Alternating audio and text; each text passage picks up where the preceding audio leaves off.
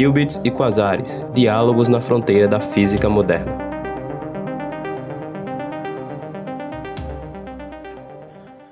Olá, você que nos ouve. Estamos começando mais uma edição do Qubits e Quasares, podcast de ciência do Instituto Internacional de Física da UFRN.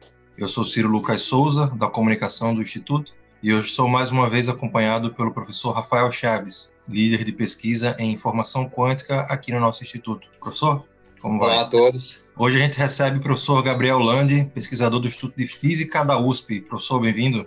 Olá, olá a todos. Obrigado pelo convite. Prazer participar. Por causa da pandemia de Covid-19, essa gravação está acontecendo à distância, com nossos participantes em diferentes pontos de Natal e em São Paulo. Gabriel Landi foi professor Júlio na Federal do ABC entre 2013 e 2016. Desde 2016 é professor na USP, onde desenvolve pesquisa no Instituto de Física de lá. Possui experiência no desenvolvimento da teoria de sistemas quânticos abertos e suas aplicações em termodinâmica quântica e fenômenos de transporte. Atualmente tem sua pesquisa também direcionada para informação quântica e termodinâmica é autor de mais de 50 trabalhos científicos e no mês de junho de 2020 participou de uma série de seminários virtuais realizados pelo Instituto de Física da UFRN, quando falou sobre o princípio de Lauder à temperatura zero. Professor, eu queria começar essa nossa entrevista perguntando como é que começou o seu interesse por ciência e, em particular, pela física. Certo. Eu acho que isso daí começou, claro, no, no ensino médio, como para a maioria das pessoas. Eu tive uma boa professora de física que me encorajou a fazer Olimpíadas e também me levou para visitar o Instituto de Física lá na USP, onde ela fazia mestrado na época. E acho que foi principalmente isso, foi esse contato é, é, de, de mostrar para mim o instituto, mostrar como é que funcionava a física e assim por diante, que me interessou de fazer uma graduação em física. Gabriel, no começo da sua carreira, é, a sua pesquisa se focava mais em matéria condensada, magnetismo, fenômenos de transporte. Mas o seu foco atualmente mudou um pouco, né? Está mais na interseção entre informação quântica e termodinâmica. Então, como é que foi essa mudança de área, de certa forma? É verdade. Na verdade, assim, a minha área de pesquisa, o meu jeito de atuar dentro da física mudou bastante desde que eu entrei na graduação. Durante a graduação toda, eu nunca tive muito certo o que eu queria fazer dentro da física. Quando eu fui para o mestrado, na verdade, meu mestrado foi em física experimental, é pesquisa de magnetismo aplicada a tratamento de câncer, era uma coisa completamente diferente do que eu faço hoje, tanto mestrado quanto doutorado. E aí foi durante o doutorado que eu acabei mudando um pouco, pelo menos de física experimental para física teórica, e depois dentro da física teórica fui lentamente mudando para chegar onde eu estou hoje. Eu acho que isso foi bom, digamos assim, no sentido que eu consegui aprender muita coisa de várias áreas, mas foi um processo meio caótico também, porque eu mudei realmente significativamente de área, né? Mas também acho que a principal questão foi que eu optei por mudar lentamente, ou seja, eu eu, eu sabia que a área que eu estava não estava muito feliz, digamos assim. Não estava infeliz, mas ou seja, não estava 100% satisfeito. Mas eu sabia que dar um pulo gigante para outra área era meio suicídio, né? Porque às vezes a outra área você também não gosta, ou às vezes ah, o processo, sei lá, se, se perde no meio do caminho. Então eu fui lentamente mudando, assim. Então eu estava em magnetismo, de magnetismo eu fui para mecânica estatística, que era mais próxima, e mecânica estatística quântica, sistema quântico aberto, ah, sistemas quânticos abertos, termodinâmica. Então foi lentamente navegando até chegar nessa área que eu estou hoje, que é termodinâmica quântica. Com relação à sua área hoje, né, de termodinâmica quântica, tipicamente, né, se eu for pensar, ou qualquer, qualquer físico for pensar em termodinâmica, a gente vai estar tipicamente falando aí de sistemas macroscópicos, né, com um número muito grande de partículas. E por outro lado, se a gente fala de quântica, pelo menos aí a, a, mais usual, a gente fala tipicamente de fenômenos microscópicos associados aí a poucas partículas, né, poucos constituintes. Então, como é que é isso da termodinâmica quântica? Como é que a gente consegue juntar essas duas coisas que aparentemente são bastante opostas? Essa, essa, é uma ótima pergunta. No fundo, isso é a chave da questão, né? Eu diria que, assim, até a década de 90, praticamente era um consenso da física como um todo que uma expressão como termodinâmica quântica nem fazia sentido. Ou seja, termodinâmica, como você falou, é algo macroscópico, coisa que descreve gases, líquidos, etc. Se falar disso para um sistema com duas, três partículas, isso nem faz sentido. Ou seja, não, tem lógica, né? Não tem lógica definir ideias termodinâmicas para sistemas que não são termodinâmicos. Mas aí, a partir da década de 90, isso daí começou a mudar. As pessoas começaram a ver que você pode definir uma termodinâmica mesmo para sistemas microscópicos, de poucas partículas, contanto que você leve em conta flutuações. Ou seja, grandezas que no mundo macroscópico são números bem definidos, por exemplo, a temperatura de um balde d'água. A temperatura é um número, acabou. Você pode definir esse, essa mesma grandeza para um sistema de poucas partículas, mas a diferença é que esse número não é fixo, ele flutua. Então a temperatura está sempre mudando, está sempre oscilando e sempre flutuando termicamente. Ou seja, é, é um número que, que flutua. Né? E se você define as coisas dessa forma, levando em conta essas flutuações, aí você consegue formular leis que são assim exatamente o que a gente espera de uma lei termodinâmica, ou seja, conceitos que têm fundamento termodinâmico, mas definidos para sistemas pequenos e microscópicos.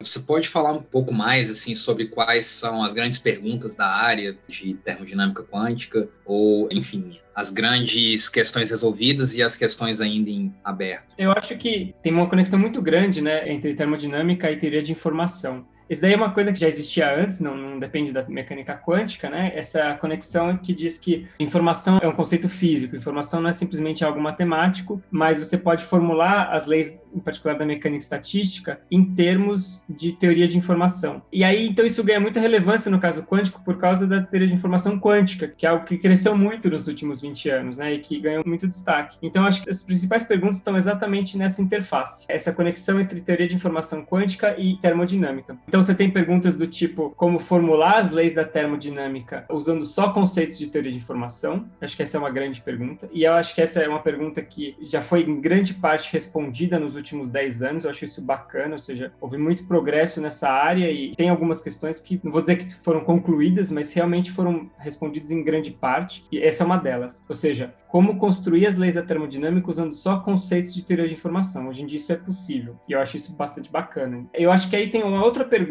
que agora está em alta e não está respondida ainda, que é como misturar recursos termodinâmicos com recursos de informação. Então, qual é a ideia? Em termodinâmica, a gente pode imaginar que termodinâmica é uma teoria de recursos, ou seja, eu tenho, por exemplo, a energia elétrica numa bateria armazenada e eu posso usar isso para realizar uma tarefa. Então, eu tenho um recurso, eu consumo esse recurso para realizar uma tarefa. É isso que o ar-condicionado faz. O ar-condicionado consome a eletricidade da tomada para refrigerar a sua casa. Então, é uma teoria de recursos. E teoria de informação também pode ser formulada como uma teoria de recursos.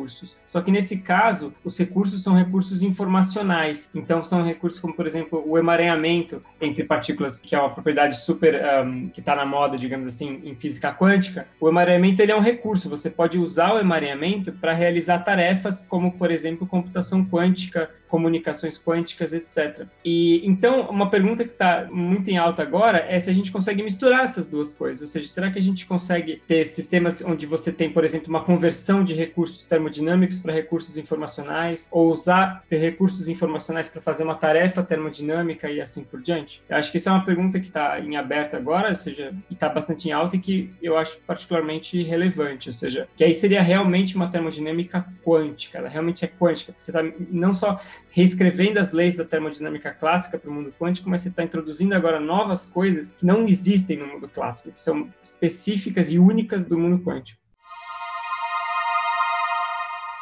Pegando esse gancho, né, quando a gente pensa em correlações quânticas, emaranhamento quântico, computação quântica, então a gente pensa em coisas, como você disse, né, que não são possíveis no caso clássico. Algoritmos que são exponencialmente mais rápidos ou protocolos de comunicação mais eficientes dentro da termodinâmica quântica. Existe alguma vantagem de se usar sistemas quânticos, no sentido de que talvez os motores quânticos ou as baterias quânticas é, sejam mais eficientes ou algo assim? Ou elas ainda estão limitadas pelas leis usuais da termodinâmica? Olha, isso é uma pergunta, assim, extremamente boa, mas também extremamente difícil de responder, porque ou seja, essa é a grande questão, né, que a gente sempre se pergunta. Ou seja, o quântico traz alguma vantagem? Um motorzinho quântico é melhor que o motorzinho da geladeira? E a, a resposta para isso ainda não é clara. E existem exemplos onde isso pode ser verdade, e existem vários exemplos onde isso não é verdade. Então, assim, é muito comum a gente encontrar situações onde a quântica não melhora o seu dispositivo, digamos assim. Ela, inclusive, às vezes piora. Mas existem casos, vários deles, em várias situações onde dá para melhorar. Agora, tem uma questão mais delicada aí por trás, eu acho, que é que as aplicações de termodinâmica, em geral, elas são grandes, né? Um motorzão, é uma coisa que gera um monte de energia. E quando você vai falar assim, ah, tá, dá para fazer um motorzinho com um único átomo? Dá. Tem inclusive papers que fazem máquinas térmicas usando um único átomo. Mas isso vai ser útil? É, não dá para competir, né? Ou seja, uma máquina térmica com um único átomo, ela nunca vai, vai ter, mesmo que ela for melhor que a máquina térmica com muitos átomos, é, ela ainda tem uma massa muito menor, então ela nunca vai, assim, dar o mesmo output de energia que o motor da sua geladeira, digamos assim. Então, acho que a resposta para essa pergunta também passa por uma questão de quais são as aplicações que a gente quer. Eu acho que a gente não pode pensar na termodinâmica quântica como almejar fazer motor para geladeira, não é essa a ideia. Ou seja, a gente tem que buscar aplicações que realmente necessitem de um sistema microscópico operando ali. Tem um exemplo que eu gosto bastante, que é o seguinte: então, um motor a gente quer queimar combustível e, e gerar energia. É claro que um motor grande, que tem o tamanho da, dessa minha sala aqui, ele, ele sempre vai ser mais potente que motorzinhos feitos de,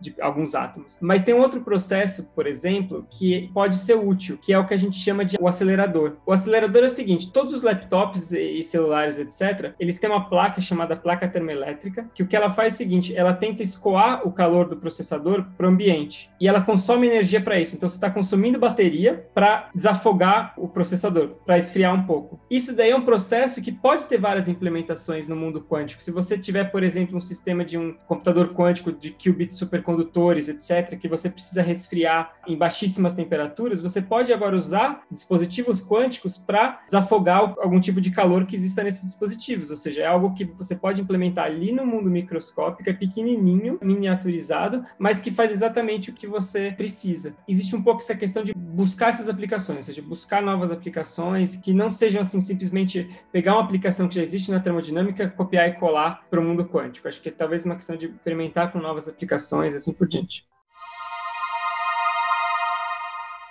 Eu queria voltar um pouquinho, queria que você falasse um pouco mais, que é sobre as possíveis intersecções que você encontrou nessa sua mudança diária, do que você vivia, até mesmo como experimental lá no começo, na matéria condensada, que você achou essa, que se cruzou também com a informação quântica. Ah, isso é legal, essa é uma boa pergunta. Na verdade, eu acho que isso é muito bom, ou seja, eu sou muito grato por ter ido para essas outras áreas, eu acho que isso me dá um, um insight na área que eu estou agora que é muito único. Tem muita coisa que para mim é óbvia e que para os meus colegas não, não são nem um pouco óbvias, mas isso não é, é simplesmente porque na outra área eu vi esse tipo de conceito e assim por diante. E tem muitas ferramentas também que eu aprendi nessas outras áreas e que agora eu uso também aqui e que a maior parte das pessoas não sabe, não conhece, não tem experiência e eu tenho por causa disso. Então eu acho que nesse sentido agregou bastante, assim, agregou, foi muito útil. Em particular, eu acho que é importante, isso, isso inclusive assim, acho que para qualquer cientista, isso que eu vou falar é válido, né? É importante sempre ter muito clara a diferença entre o que é método, técnica e o que é objetivo, né? Então, nós físicos, a gente sempre tem uma caixinha de ferramentas de técnicas matemáticas e computacionais que são separadas dos objetivos físicos, de, dos problemas físicos que a gente quer estudar. Quem me falava isso, o meu orientador de mestrado, acho que nesse sentido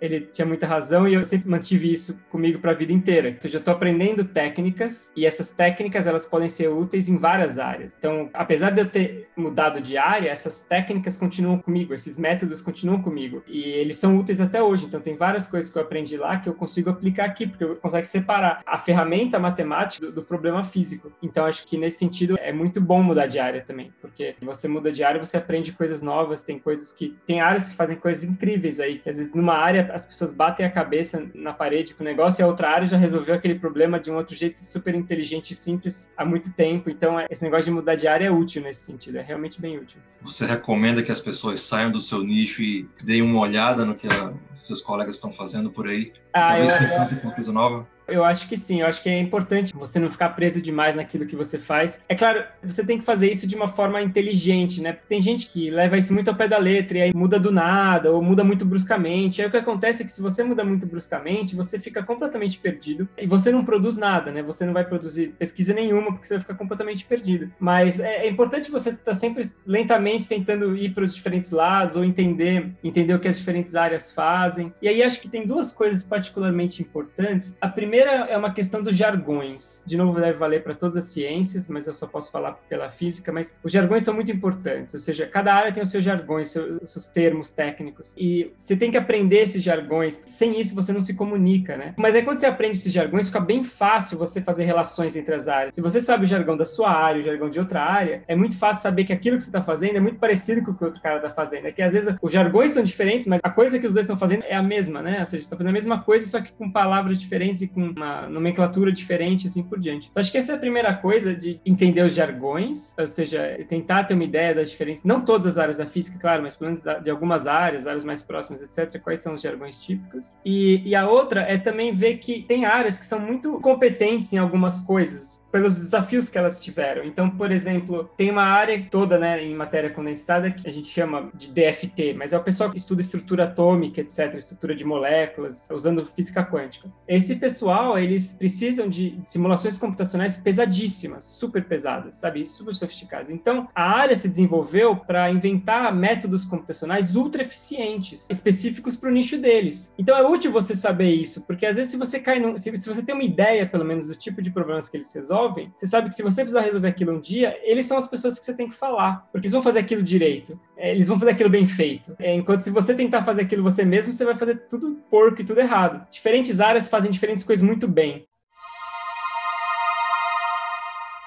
Como é que foi a sua pandemia? Eu estou te perguntando isso porque você falou lá no começo que também tinha uma ligação lá na época, acho que na época do seu experimental, você trabalhava com experimental, alguma coisa relacionada à medicina, à saúde. Em várias entrevistas que a gente tem feito aqui, as pessoas têm comentado muito essa interdisciplinaridade da física, principalmente com áreas relacionadas à biologia, à saúde. Você ainda tem um pouco de trabalho nessa área? Como é que foi essa sua experiência durante essa pandemia de agora? Então, eu trabalhava com magnetismo, então era bem física, matéria condensada, mas que a gente achou uma interface em algumas aplicações de tratamento de câncer. Então eu, eu cheguei a colaborar bastante com experimentais e tudo mais, ou fazer experimentos. Eu não cheguei a fazer experimentos né, com ratos ou coisas de biologia, né? Mas depois que eu mudei para teoria, eu ainda trabalhava como teórico nessa área. Eu acho que meu doutorado principalmente foi física teórica, mas uh, aplicada a tratamentos de câncer, né? Então uh, voltada para essa técnica que a gente chama de magnetohipertermia. Eu acabei me desmotivando dessa área porque eu senti que como físico teórico eu não estava contribuindo mais muito. Eu acho que o físico teórico falando para essa área específica, ele tem o seu valor como alguém que dá suporte a um grupo experimental específico, ou seja, ele é aquele cara que está ali para auxiliar um grupo experimental específico. E como eu não tinha um grupo experimental específico, eu até colaborava com um grupo de Goiânia, outro da França, uma coisa assim, mas eles não eram meus grupos, eu não fazia parte daqueles grupos. Eu sentia que como físico teórico eu não tinha muito o que contribuir. Então eu acabei me desmotivando dessa área, principalmente por causa disso. Os desafios da área não eram desafios teóricos, ou seja, a área não tinha grandes desafios desafios teóricos para ser superado, ela tinha desafios experimentais. E muitos deles nem muito relacionados com física, principalmente relacionados com química e biologia. É, mas alguns com física também, tudo bem. Mas é, eram desafios experimentais. E aí, por causa disso, eu acabei optando por ir para uma área onde eu pudesse, sei lá, contribuir mais, digamos assim, né? E foi um processo lento. Até 2014, acho que em 2012, mais ou menos, eu terminei... É, 2012 eu terminei o doutorado. Até 2014, 2015, eu ainda estava publicando nessa área. Então, ainda saíam papers nessa área e tudo mais. E a partir de 2015 acabou, né? Vira e mexe eu penso em voltar para isso. Acho que é uma coisa que eu tenho vontade, principalmente pela questão, né, sei lá, tratamento de câncer, etc. Acho que é uma coisa bacana e tudo mais. Ah, mas eu realmente não, não, vejo que tipo de contribuições como físico teórico eu poderia dar para isso. E durante a pandemia, de fato, eu pensei sobre isso. Eu pensei se tinha alguma coisa que eu podia fazer nesse sentido, mas eu confesso que eu não, eu não encontrei. Assim, até foi uma coisa que eu vou confessar. Eu fiquei um pouco, um pouco chateado desde o começo da pandemia, uma certa sensação de impotência, né? Que, ou seja, eu queria poder poder fazer alguma coisa para contribuir mais, mas eu não sabia o que fazer a não ser continuar orientando meus alunos, continuar dando aula, etc. Eu realmente não encontrei nada que eu pudesse fazer além do que, digamos assim, do que eu já fazia, do que eu já fazia antes na USP. Você mencionou nas suas colaborações experimentais, então, assim, apesar de você ter mudado de área, você ainda tem muitos colaboradores, né, tanto teóricos quanto experimentais no Brasil e no exterior. Então, eu queria que você falasse um pouquinho qual a importância para você, para o seu trabalho, mas também, assim, num sentido mais amplo, né, de colaborações científicas, em particular as colaborações experimentais, que você tem aí uma certa experiência. Isso é a chave, né, para a ciência. Essa é a parte mais importante da ciência é a colaboração. Não só a colaboração no sentido de, de escrever trabalho juntos, de fazer pesquisa juntos, mas é a colaboração no sentido mais amplo de troca de ideias, né, de intercâmbio de ideias e etc. Eu acho que isso é, é muito, muito, muito importante. Ou seja, no meu ranking de, de coisas, de aspectos importantes da ciência, eu acho que essa questão da mobilidade, de você permitir que as pessoas circulem e conversem entre si, isso está no topo dessa questão. Talvez para grupos experimentais isso seja um pouco menos importante, porque para um grupo experimental, claro, o que, o que vem em primeiro lugar é o dinheiro, digamos assim, porque precisa comprar equipamento, precisa de laboratório, etc. Mas para o físico teórico, isso é tudo, né? Ou seja, essa troca de ideias, ela é tudo. Ela é a coisa mais importante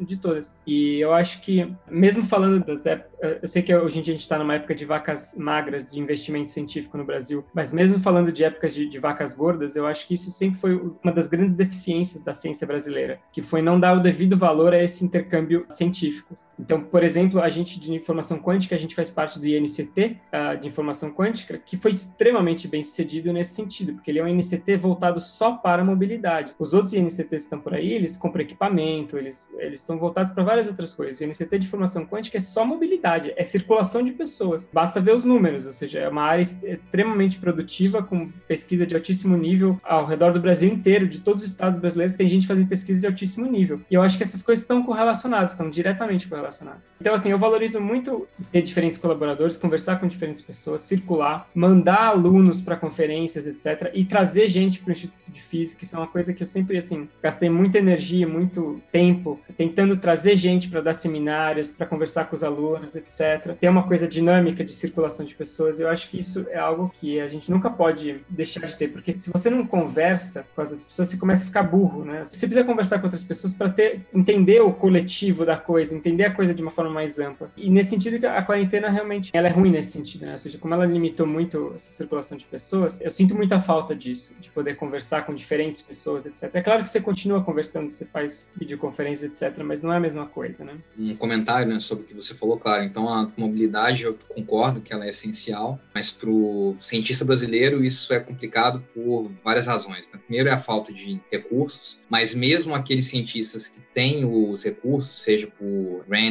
é, externas ou algo assim, eles têm muita dificuldade de viajar, né? Não sei se você, bom, você Sim. certamente sabe, no começo desse ano passou um regimento, uma lei nova aí do Ministério da Educação que basicamente nos proíbe de viajar, né? Que ele coloca regras tão absurdas para que a gente possa ir para uma conferência ou visitar um colaborador, que fica virtualmente impossível a gente conseguir fazer essas viagens. Regras como, se você for fazer uma viagem internacional, você tem que fazer um pedido dois meses antes, e a gente sabe, né, que muitas vezes esses convites, esse fluxo em cima da hora, vai acontecer um evento, te chamam, você tem que ir na semana seguinte. Então, enfim, não é só a falta de recursos, mas a burocracia é que, enfim, que o sistema impõe a gente. É, voltando um pouquinho aqui para ciência, então a gente sabe, né, que uma das características mais marcantes aí da termodinâmica é a segunda lei da termodinâmica sobre entropia e que de certa forma ela estabelece aí uma seta do tempo, apesar de que isso ainda é, enfim, eu, eu diria que ainda é um pouco misterioso. Então, há um certo tempo, né, eu lembro que você e alguns colaboradores, inclusive experimentais, se eu não me engano,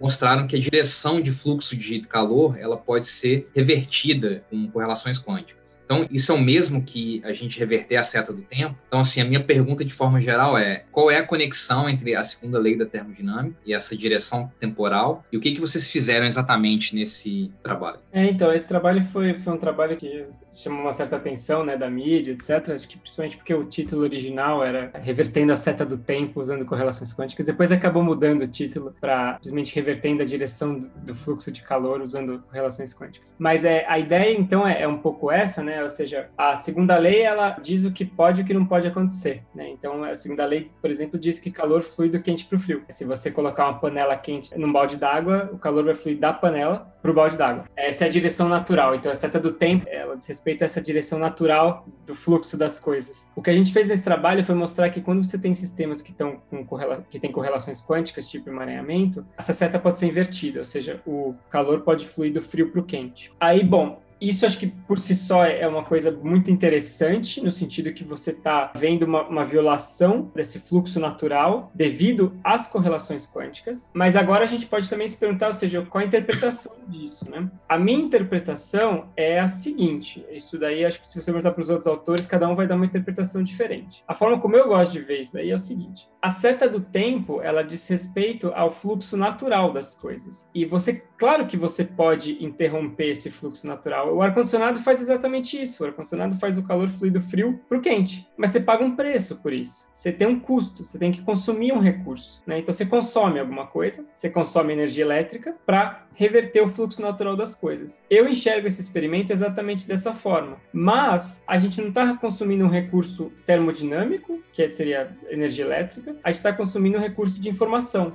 que é a correlação quântica. E de fato o experimento mostra isso, que para você fazer o fluxo fluido frio para o quente, correlações têm que diminuir. Você consome as correlações para reverter o fluxo de calor. Então eu gosto de enxergar esses experimentos sobre essa ótica de recurso. Eu acho que ele é um experimento muito bonito, que ele é a primeira demonstração de que recursos informacionais podem ser usados para fazer uma tarefa termodinâmica. Ou seja, você consegue realizar algo que antigamente, que em geral é realizado usando recursos termodinâmicos, você pode fazer a mesma tarefa usando recursos informacionais.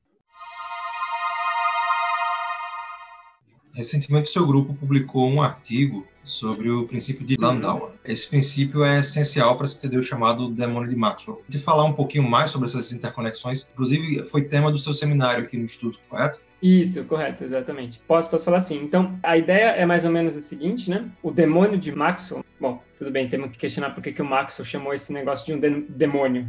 Podia ser um anjo também, né? Mas ele escolheu demônio. O demônio de Maxwell é uma ideia que o Maxwell colocou num livro dele lá do final do século XIX, que seria uma forma de você usar um ser inteligente, digamos assim, para quebrar a segunda lei da termodinâmica. Então, a ideia é mais ou menos a seguinte: vamos talvez imaginar de novo esse fluxo de calor que vai do quente para o frio. E do quente para o frio é a direção natural das coisas. Vamos pensar que você tem dois líquidos, sei lá, um líquido quente e um líquido frio. Você pode agora ajustar de tal forma que, se você der um ser ali bem na interface, você pode imaginar de ajustar da seguinte forma: esse ser ele fica olhando para as partículas. Quando tem uma partícula que está quente, ele abre uma portinha. Quando a partícula está fria, ele fecha a portinha. Então ele vai só escolhendo para que lado as partículas vão. E aí, com isso, dá para mostrar que você consegue fazer o calor fluir do frio para o quente. Ou seja, se você tiver um ser inteligente olhando para cada um dos átomos ali, escolhendo a dedo, ah, esse átomo vai para lá, esse átomo vai para cá, etc., esse ser ele poderia violar a segunda lei. Então, ficou esse paradoxo do Maxwell aí, que a princípio, se a gente tivesse conhecimento absoluto sobre as posições e as energias, etc., de todos os átomos ali, a gente conseguiria fazer o calor fluir do frio para o quente. Bom, isso daí ficou, no fundo, como um paradoxo por bastante tempo, e aí isso começou a mudar com o Landauer, lá na década de 60. Mas lentamente, porque na verdade o Landauer, ele fez uma outra coisa que no futuro foi relacionado com o demônio de Maxwell. O Landauer, ele trabalhava para a IBM, então ele estava interessado em computadores. E a pergunta que o Landauer fez é a seguinte, será que custa energia para apagar a informação? Então eu tenho uma memória ali, eu tenho meu disco rígido, é, meu, minha memória RAM, etc. E eu quero apagar um bit de informação. Será que isso é grátis? Será que eu consigo fazer esse processo sem nenhum custo? E a resposta é que é não. Você tem um custo fundamental para apagar a informação. Ou seja, quando você tem uma informação escrita numa memória e você quer apagar essa informação, você tem um custo associado a ele. Custa calor, né? Você tem que injetar energia. E isso é muito legal, porque o princípio de Landauer, ele é a primeira conexão que existe, assim, concreta entre termodinâmica e informação. Porque está relacionando calor, né, que é uma coisa super termodinâmica, com informação numa memória, que é uma coisa informacional. E então, o princípio de Landauer, ele estabelece isso. E aí, como é que isso então foi usado para exorcizar, digamos assim, o demônio de Maxwell, né? Você exorciza o demônio dizendo que, na verdade, esse demônio, se ele quer monitorar os estados de todas as partículas que estão ali, ele tem que armazenar essa informação. E aí, quando o demônio quer apagar essa informação, tem um custo relacionado a isso. Ou seja, o processo do demônio de ler todos os átomos tem um custo de calor associado. Então, não é grátis. Né? O demônio não pode monitorar o estado de todas as partículas e todos os átomos de graça. Ele tem um custo energético para isso. Se você inclui esse custo na sua conta, né, na contabilidade energética, do quanto que entra de energia, o quanto que sai, etc., você recupera a segunda lei da termodinâmica. Você recupera, uh, ou seja, está tudo certo. É que você tem que levar em conta esse custo de energia que tem para o demônio fazer o seu monitoramento. Então, essa é mais ou menos a conexão. Gabriel, recentemente eu vi uma entrevista sua no UOL, numa matéria sobre os coach quânticos, né? Então, é, enfim, isso é uma maluquice, claro, é, mas é um fenômeno que eu acho que está crescendo muito, né? Os terraplanistas, enfim, toda essa maluquice. Então, é, eu queria que você comentasse um pouco aí sobre esses coach quânticos e que fenômeno é esse, né? Que tudo que a gente coloca quântico no nome parece que é hype, né? Tem colchão quântico, é água quântica, tem tudo quântico hoje em dia, né? Mas, enfim, claro que é pseudociência, está usando a teoria quântica aí de forma indevida como inspiração. Então, como é que você vê toda essa situação? Eu vou dar, sei lá, duas opiniões minhas, talvez conflitantes entre si propositalmente. Né? Por um lado, eu diria que isso é normal, ou seja, no sentido que ah, sempre que vem um novo termo, hype, digamos assim, as pessoas começam a inventar firula em cima daquilo ou tentar ganhar dinheiro em cima daquilo, né? É, o quântico, no fundo, ele é o novo nano. Há 10 anos atrás, a gente falava, tinha essa mesma discussão para o nano. Tudo que era nanotecnologia, etc. Eu até me lembro, né? Porque nano é 10 a menos 9, e você tem pico, que é 10 a menos 12. Eu me lembro, eu inclusive achei isso na internet outro dia, tinha uma propaganda de um shampoo que falava que era o único shampoo com pico technology. E, tirando o fato que pico é menor que um átomo, então não sei o que que tinha ali, porque eram coisas menores que um átomo, né? Era um shampoo homeopático, então. Exato, exato. Mas era o shampoo com pico technology, não era nanotechnology. Então, assim, isso é normal, ou seja, o nano foi banalizado do mesmo jeito e o nano perdeu fôlego exatamente por causa dessa banalização. E o quântico está nesse estágio agora, ou seja, no fundo, o quântico está sendo banalizado, né? Daqui a dois anos a gente vai diminuir o uso da palavra quântico porque banalizou a palavra. O uso desenfreado em, em mídias também, né? Toda, toda série de ficção, todo filme de ficção hoje em dia, para explicar, ele explica com emaranhamento, né? é, todos os filmes usam emaranhamento para explicar tudo. Eu é, terminei então, de ver o Dark ontem, então a explicação é o emaranhamento quântico. Exato, é. exato. O Dark é ótimo também, né? Porque ele não tinha falado nada de emaranhamento a série inteira, mas no final, olha o spoiler aqui, mas tudo bem.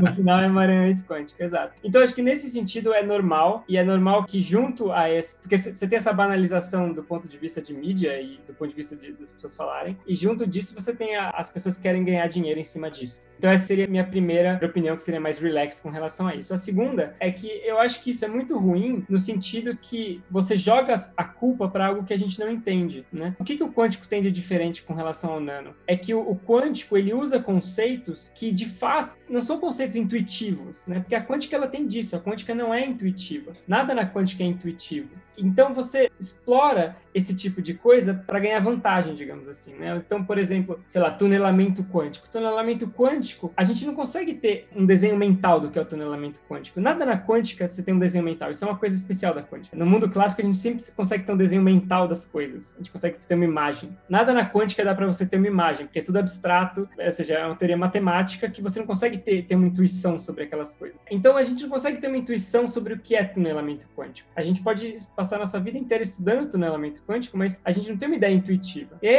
alguém vem e fala que tunelamento quântico pode ser usado para qualquer pessoa aqui, que eu posso tunelar quanticamente do meu trabalho para ser promovido. Então isso é sacanagem, digamos assim, que você está explorando um negócio que o cientista, digamos assim, não tem como dar um contra-argumento fácil, porque o contra-argumento seria técnico. Se alguém me, me perguntar por que, que eu não posso tunelar quanticamente, eu vou ter que entrar num monólogo aqui e ficar falando um monte de coisa técnica para conseguir explicar. Eu não, não tenho uma explicação fácil, né? Então, as pessoas, no fundo, exploram e abusam um pouco esse, nesse sentido.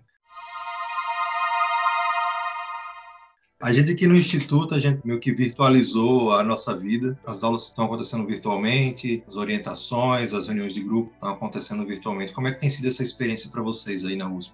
É, então, a USP ela decidiu não parar, né? Então, assim que começou a quarentena, o meu curso que eu estava dando parou por uma semana e depois já continuou online. No começo foi bastante caótico isso daí, né? Essa transição não foi fácil, mas hoje em dia eu acho que ela foi certa. Eu acho que foi, foi bom não parar. As coisas continuaram e agora a gente entrou num fluxo de trabalho, entramos, digamos assim, num regime estacionário e, e as coisas estão caminhando. Então, acho que nesse sentido foi bom não ter parado, mas o começo foi bastante, foi bastante conturbado. Eu acho que, assim, a minha sensação como um todo desse modo de trabalho virtual é que eu sinto que eu trabalho muito mais e produzo muito menos. Eu termino o dia muito mais cansado do que eu terminava antes. Mas acho que, sei lá, isso é parte do processo, né? talvez, ou da, sei lá, de se acostumando, não sei. Sinceramente, tem algumas vantagens, sim. Por exemplo, para dar aula, é muito bom você gravar as aulas, elas ficarem gravadas e os alunos poderem assistir a hora que eles quiserem, etc. Tem várias vantagens nesse sentido. Mas tem outras grandes desvantagens também, né? Ou seja, tem muita coisa que acaba sendo, sendo sacrificada. Por exemplo, tem muitas dúvidas de alunos que eu sei que eles não perguntam no modo online. Quando você conversa pessoalmente, você consegue ver que eles têm certas uh,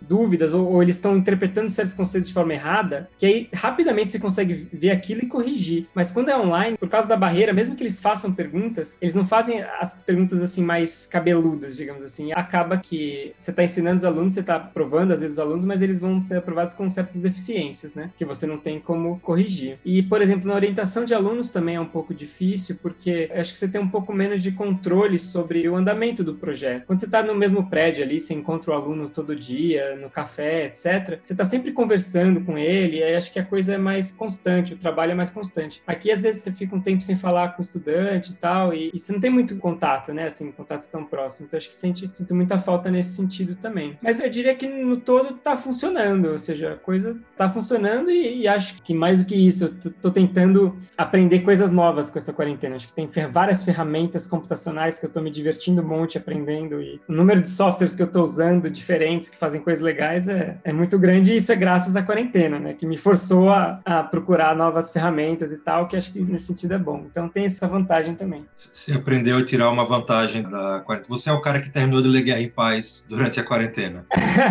tipo isso, tipo isso, é, exatamente. Não, mas eu acho, que, eu acho que sim, porque eu acho que, principalmente no que diz respeito a ensino, no que diz respeito à pesquisa, eu acho que muito menos, que aí, nesse caso, a física teórica, e bom, experimental deve ser muito mais, né? Mas, ou seja, tá lá pessoalmente, sentar num, na frente de um quadro negro, discutir, etc., isso daí não tem como competir. Mas em termos de ensino, tem, de fato, várias ferramentas que eu acho que, que eu tô me divertindo com o ensino à distância, que eu acho que dá pra ficar legal. Eu queria te perguntar justamente sobre isso. Você falou um pouco sobre essa sua relação com os alunos. Eu queria te perguntar também sobre essa relação com os colegas e com os colaboradores, né? porque a, a, ciência ela depende muito dessa conexão, das pessoas estarem juntas, trabalhando, comparando os seus trabalhos. E aí, de repente, a gente foi forçado a não mais participar de eventos. Seminário que você deu aqui no Instituto, em vez de você vir até Natal, você precisou fazer à distância. Do que é que você pode ter ganhado e o que é que você perdeu nisso? Eu acho que, essencialmente, perdeu. Não consigo ver muito o que, que, se ganhou. Eu acho que um dos grandes problemas da quarentena é que você perde aquele contato casual, né? Aquela pessoa que você encontra no corredor ou do colaborador que você encontra numa conferência, etc. Então, você só conversa com as pessoas quando você precisa, né? Sei lá, as pessoas que são meus colegas de sala, por exemplo, que não são colaboradores, mas são dividem o corredor ali comigo, salas próximas, etc., no, no instituto. São pessoas que, eh, tem alguns deles que eu não falei até hoje. Quatro meses, a gente não falou nada. Zero. Porque a gente não tem nenhuma colaboração ativa, não tem nenhum trabalho administrativo para fazer, então não tem por que conversar com essas pessoas. Então você acaba perdendo muito contato com as pessoas, a não ser que você precise falar com elas. E com colaboradores é a mesma coisa. Eu converso muito com colaboradores, eu tive uma reunião agora, logo antes de entrar, e depois do almoço tem mais duas. Ou seja, eu estou conversando com muita frequência com colaboradores, mas em nenhum momento eu acho que eu vou começar uma colaboração nova. São pessoas que eu já colaborava, que a gente está fazendo coisas juntos, porque essa coisa de você começar uma colaboração nova, que no fundo vem de uma ideia, você bate um papo, você troca uma ideia e tal, isso o online destrói. Fica muito difícil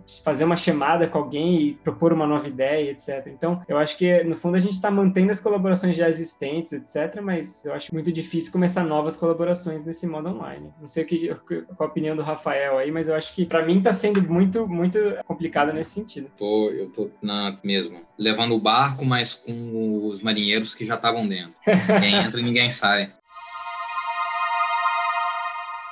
Professor, você também faz divulgação científica de, de, formas variadas. Eu queria saber qual a importância desse papel do cientista. E aí, lembrando também que a gente falou um pouco mais sobre terraplanismos, que agora a gente tem um plural para isso, tá, tá virando um adjetivo. E aí, fala sobre essa importância do, do cientista falar para a sociedade. Eu, eu tenho tentado, isso é uma coisa mais recente minha, não tinha esse hábito tanto, acho que dos últimos dois anos, um ano e meio e tal, que eu, eu venho me esforçando para tentar fazer um pouco mais de divulgação científica. Eu não sei se eu tenho uma boa opinião ainda sobre isso, isso, porque eu acho que o mais importante não é nem a divulgação científica, mas é, é o ensino básico no colégio, né? Eu acho que eu, talvez o, o, cientista, o principal, a principal colaboração que eu poderia dar como pesquisador seria em educar educadores, melhorar a educação no colégio, porque grande parte dessas questões de terraplanismo, etc., no fundo não tem nada a ver com, ci, com cientistas falando, tem a ver com educação básica lá no colégio. Se as pessoas tiverem uma educação básica, elas vão ver que isso é bobagem, entendeu? Mas se você não tem uma educação tão boa, você é, é sujeito a esse tipo de coisa, a cair nesse tipo de papo. Então eu, eu acho que isso é uma coisa que eu ainda estou desenvolvendo, digamos assim, que é como melhor contribuir para a divulgação científica, ou seja, minha tendência é que fazer coisas muito assim básicas do tipo, né, tem gente que faz palestras mó legais assim para ensino médio, e eu, eu acho realmente mó legais, mas eu não sei se eu seria muito bom nisso. Eu acho que eu, eu acabo me preferindo, sei lá, tentar fazer uma divulgação científica no sentido de pegar conceitos complicados, tipo mecânica quântica, e tentar simplificá-los de uma forma suficiente para uma pessoa conseguir entender. Ou seja, eu não vou fazer desenhinhos de física quântica, mas eu vou tentar simplificar aquilo num nível que, que as pessoas consigam pelo menos entender a ideia básica. Então, acho que é meio nesse sentido que eu tenho ido. Mas eu também não sei se esse é o caminho certo que eu tenho que ir. Ou seja, para mim isso é tudo bastante novidade. É algo que tem sido prazeroso fazer essas coisas ou é um, algo que você encara como um trabalho a mais que você pegou a carga para si? Eu acho que prazeroso é uma palavra forte.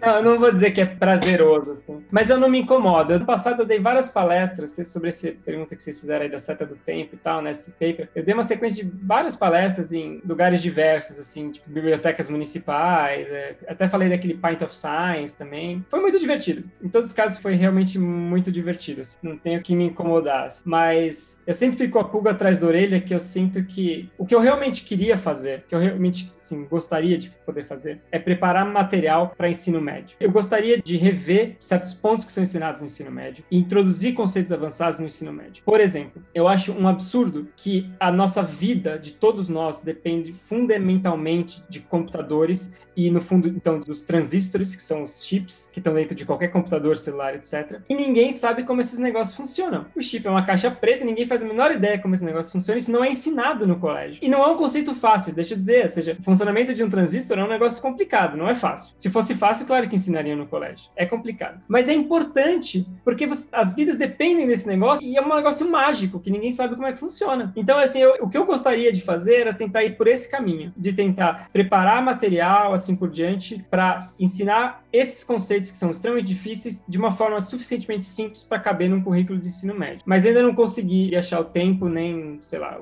os caminhos certos para começar esse tipo de, de iniciativa. Então, essa divulgação científica que eu tenho feito, ela não é, digamos assim, a que eu mais gostaria de fazer. Eu faço, acho importante, acho legal, mas não é aquilo que me move mais, digamos assim.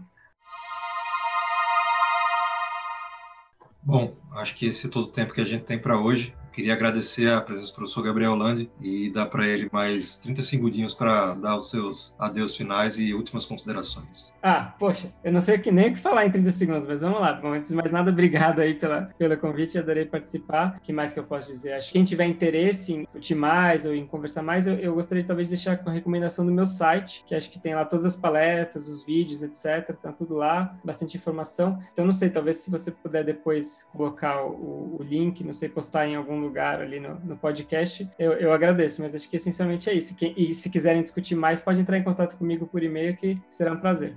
Joia, obrigado, professor. Além do aviso de spoiler, a gente vai colocar o link lá na descrição do, do podcast de hoje. Professor Rafael, obrigado mais uma vez. Obrigado, valeu, é, Gabriel. O papo foi muito bom. Aprendi algumas coisas novas aí também. Show, show. Até a valeu. próxima. Valeu. Valeu, gente. Obrigadão. Obrigado você que nos ouviu também. É, a gravação de hoje contou com o apoio do David Souza, nosso bolsista de rádio e TV. Com isso, a gente se despede de mais essa edição do Kibitz e Quasares. Até mais.